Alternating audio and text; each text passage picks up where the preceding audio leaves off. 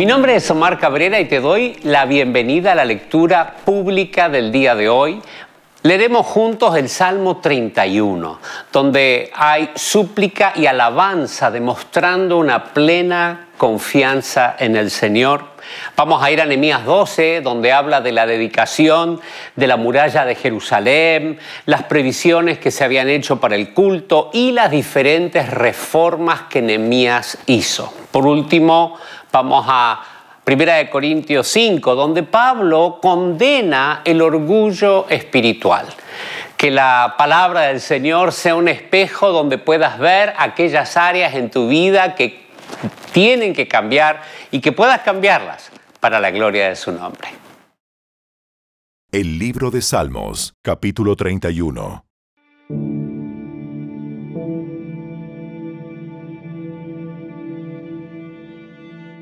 Oh Señor, a ti acudo en busca de protección. No dejes que me avergüencen. Sálvame, porque tú haces lo correcto. Inclina tu oído para escucharme. Rescátame pronto. Sé mi roca de protección, una fortaleza donde estaré a salvo. Tú eres mi roca y mi fortaleza. Por el honor de tu nombre, sácame de este peligro Rescátame de la trampa que me tendieron mis enemigos, porque solo en ti encuentro protección. Encomiendo mi espíritu en tu mano. Rescátame, Señor, porque tú eres un Dios fiel. Detesto a los que rinden culto a ídolos inútiles.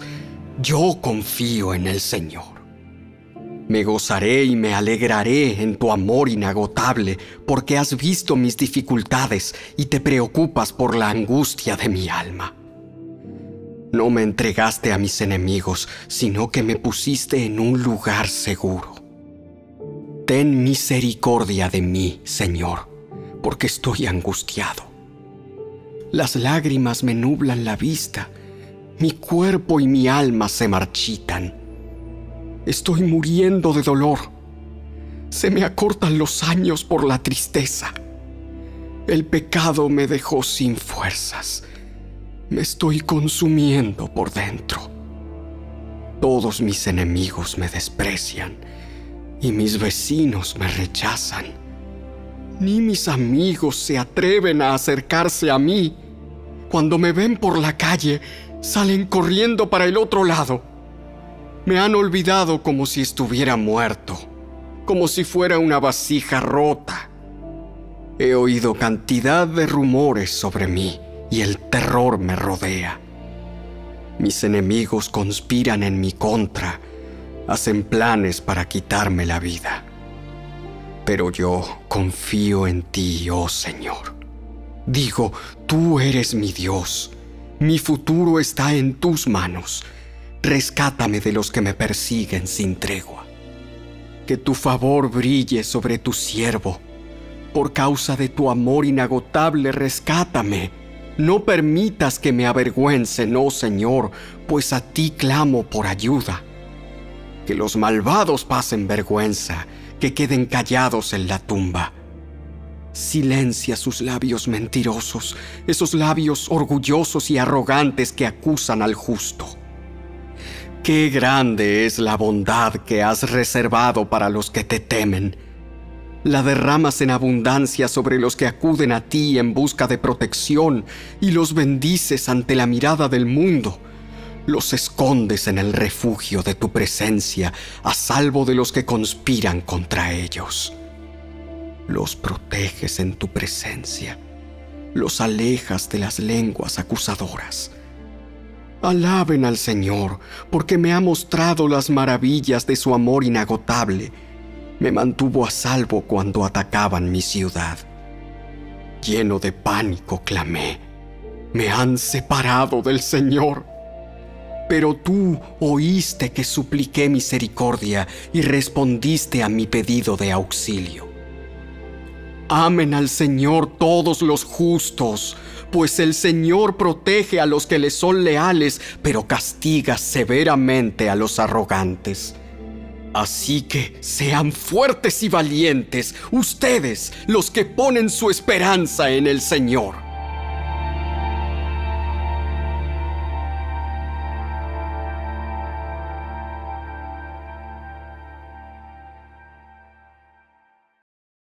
El libro de Nehemías, capítulo 12. Para la dedicación de la nueva muralla de Jerusalén, se les pidió a los levitas de toda la tierra que fueran a Jerusalén para colaborar en las ceremonias.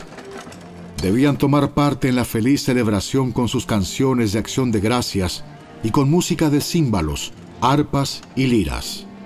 Se reunió a los cantores de la zona alrededor de Jerusalén y de las aldeas de los netofatitas. También llegaron de Bet Gilgal y de las zonas rurales cercanas a Jeba y Asmavet, porque los cantores habían levantado sus propios asentamientos en los alrededores de Jerusalén. Primero los sacerdotes y los levitas se purificaron a sí mismos, luego purificaron al pueblo, a las puertas y a la muralla. Conduje a los líderes de Judá a la parte superior de la muralla, y organicé dos grandes coros para dar acción de gracias. Uno de los coros se dirigió hacia el sur por encima de la muralla hasta la puerta del estiércol. Osaías y la mitad de los jefes de Judá lo seguían, con Azarías, Esdras, Mesulam, Judá, Benjamín, Semaías y Jeremías. Luego iban algunos sacerdotes que tocaban trompetas junto con Zacarías, hijo de Jonatán, hijo de Semaías, hijo de Matanías, hijo de Micaías, hijo de Sacur, descendiente de Asaf. Los compañeros de Zacarías eran Semaías, Azareel, Milalai, Gilalai, Maai, Natanael, Judá y Ananí. Tocaban los instrumentos musicales indicados por David, hombre de Dios. Esdras, el escriba, lideraba esta procesión. En la puerta de la fuente subieron los escalones de la subida de la muralla de la ciudad en dirección hacia la ciudad de David. Pasaron frente a la casa de David y luego siguieron al oriente hacia la puerta del agua. El segundo coro, que daba acción de gracias, se dirigió hacia el norte, dando la vuelta por el otro lado para encontrarse con el primer coro. Yo lo seguía sobre la muralla, junto con la otra mitad del pueblo, y pasamos por la torre de los hornos hacia el muro ancho, y luego sobre la puerta de Efraín, hacia la puerta de la ciudad antigua. Pasamos la puerta del pescado y la torre de Ananeel, hasta la torre de los cien. Luego seguimos hacia la puerta de las ovejas y nos detuvimos a la altura de la puerta de la guardia. Luego los dos coros que daban acción de gracias siguieron hacia el templo de Dios y allí tomaron sus lugares. Lo mismo hice yo junto con el grupo de jefes que estaba conmigo. Íbamos con los sacerdotes que tocaban las trompetas, Eliasim, Maaseías, Miniamín, Micaías, Elioenai, Zacarías y Ananías, y con los cantores, Maaseías, Semaías, Eleazar, Uzi, Joanán, Malquías, Elam y Eser. Tocaban y cantaban a toda voz bajo la dirección de Israías, el director del coro. Se ofrecieron muchos sacrificios durante aquel día de gozo, porque Dios había dado al pueblo razón de alegrarse. También las mujeres y los niños participaron en la celebración, y la alegría del pueblo de Jerusalén podía oírse a gran distancia. Ese día se designaron hombres para que se encargaran de los depósitos para las ofrendas, la primera parte de la cosecha y los diezmos. Eran responsables de recolectar de los campos fuera de las ciudades las porciones especificadas por la ley para los sacerdotes y los levitas, pues todo el pueblo de Judá se complacían los sacerdotes y los levitas y en el trabajo que prestaban. Ellos, junto con los cantores y los porteros, llevaban a cabo el servicio para su Dios y el servicio de purificación, como lo habían ordenado David y su hijo Salomón. La costumbre de tener directores para dirigir los coros al entonar himnos de alabanza y de acción de gracias a Dios comenzó mucho tiempo antes, en los días de David y Asaf. De modo que ahora, en los días de Zorobabel y de Nehemías, todo Israel llevaba una provisión diaria de comida para los cantores, los porteros y los levitas. Los levitas a su vez daban a los sacerdotes, los descendientes de Aarón, parte de lo que ellos recibían.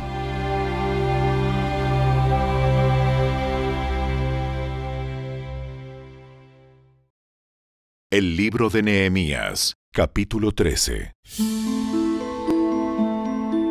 Ese mismo día, mientras se leía al pueblo el libro de Moisés, se encontró el pasaje que dice que jamás se debe admitir a una monita o a un moabita en la asamblea de Dios, porque ellos se habían negado a darles comida y agua a los israelitas en el desierto.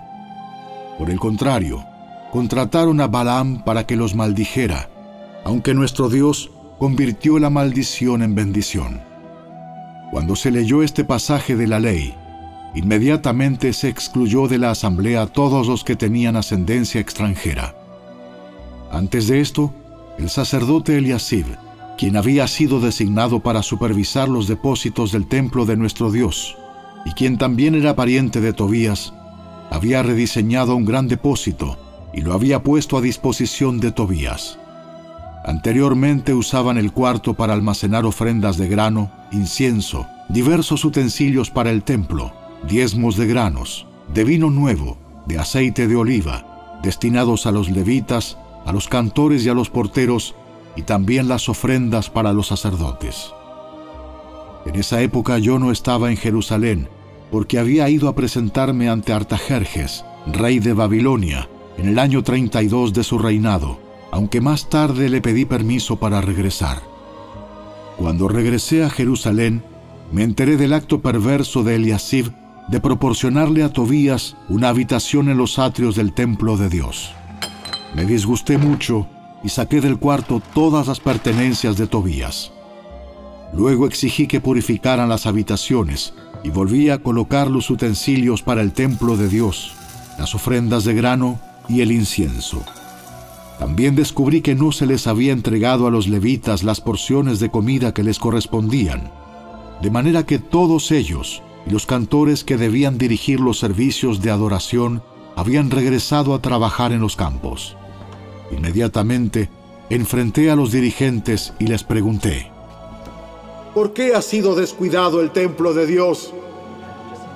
Luego pedí a todos los levitas que regresaran y los reintegré para que cumplieran con sus obligaciones. Entonces, una vez más, todo el pueblo de Judá comenzó a llevar sus diezmos de grano, de vino nuevo y de aceite de oliva a los depósitos del templo. Como supervisores de los depósitos, asigné al sacerdote Selemías, al escriba Sadoc y a Pedaías, uno de los levitas.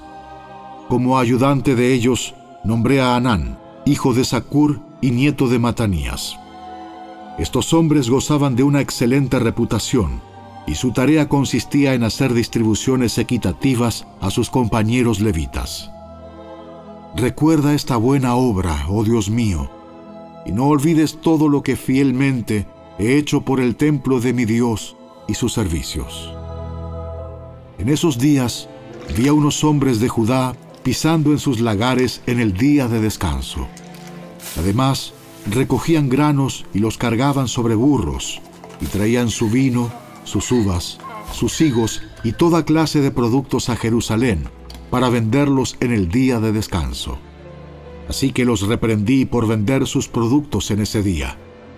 Algunos hombres de Tiro que vivían en Jerusalén traían pescado y toda clase de mercancía. La vendían al pueblo de Judá el día de descanso y nada menos que en Jerusalén. De modo que confronté a los nobles de Judá. ¿Por qué profanan el día de descanso de este modo tan perverso? ¿Acaso no fueron cosas como estas las que hicieron sus antepasados y provocaron que nuestro Dios hiciera caer sobre nosotros y nuestra ciudad toda esta desgracia? Ahora ustedes provocan aún más enojo contra Israel al permitir que el día de descanso sea profanado de esta manera.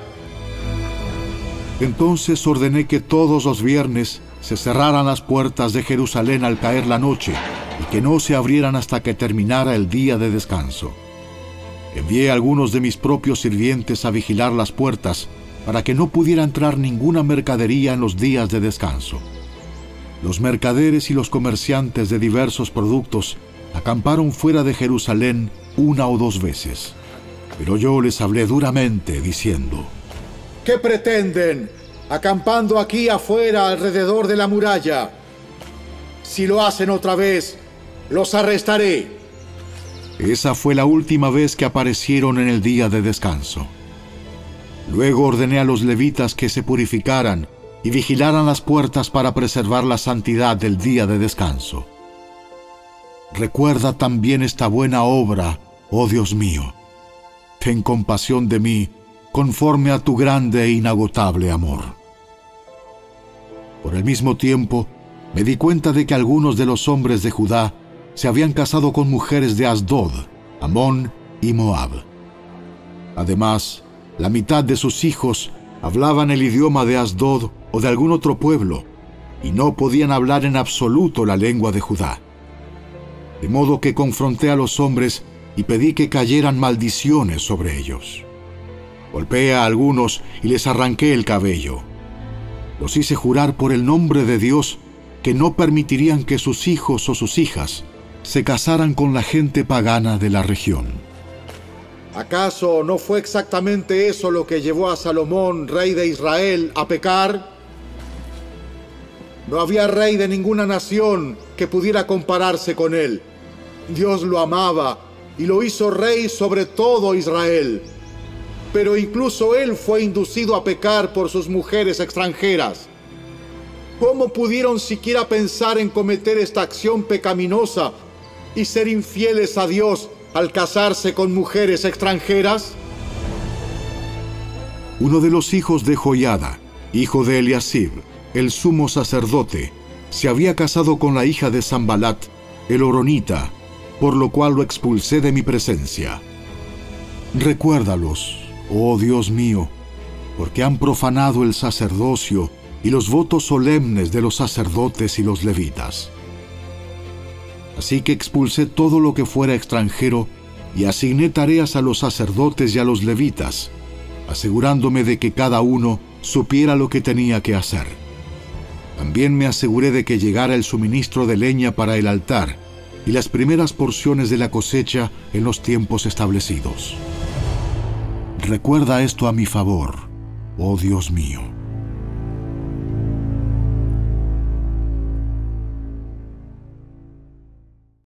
La primera carta de Pablo a los Corintios, capítulo 5.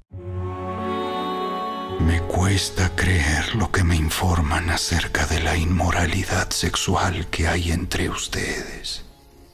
Algo que ni siquiera los paganos hacen.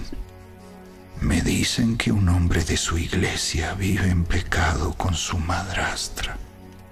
Ustedes están muy orgullosos de sí mismos. En cambio, deberían estar llorando de dolor y vergüenza y echar a ese hombre de la congregación. Aunque no estoy con ustedes en persona, sí lo estoy en el espíritu. Y como si estuviera ahí, ya emití mi juicio sobre ese hombre. En el nombre del Señor Jesús, Ustedes deben convocar a una reunión de la iglesia. Yo estaré presente en espíritu, igual que el poder de nuestro Señor Jesús. Entonces deben expulsar a ese hombre y entregárselo a Satanás, para que su naturaleza pecaminosa sea destruida y él mismo sea salvo el día que el Señor vuelva. Es terrible que se jacten sobre dicho asunto. No se dan cuenta de que ese pecado es como un poco de levadura que impregna toda la masa.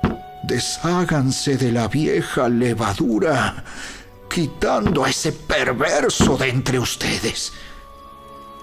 Entonces serán como una nueva masa preparada sin levadura, que es lo que realmente son Cristo, nuestro Cordero Pascual, ha sido sacrificado por nosotros. Por lo tanto, celebremos el festival, no con el viejo pan de perversidad y maldad, sino con el nuevo pan de sinceridad y verdad.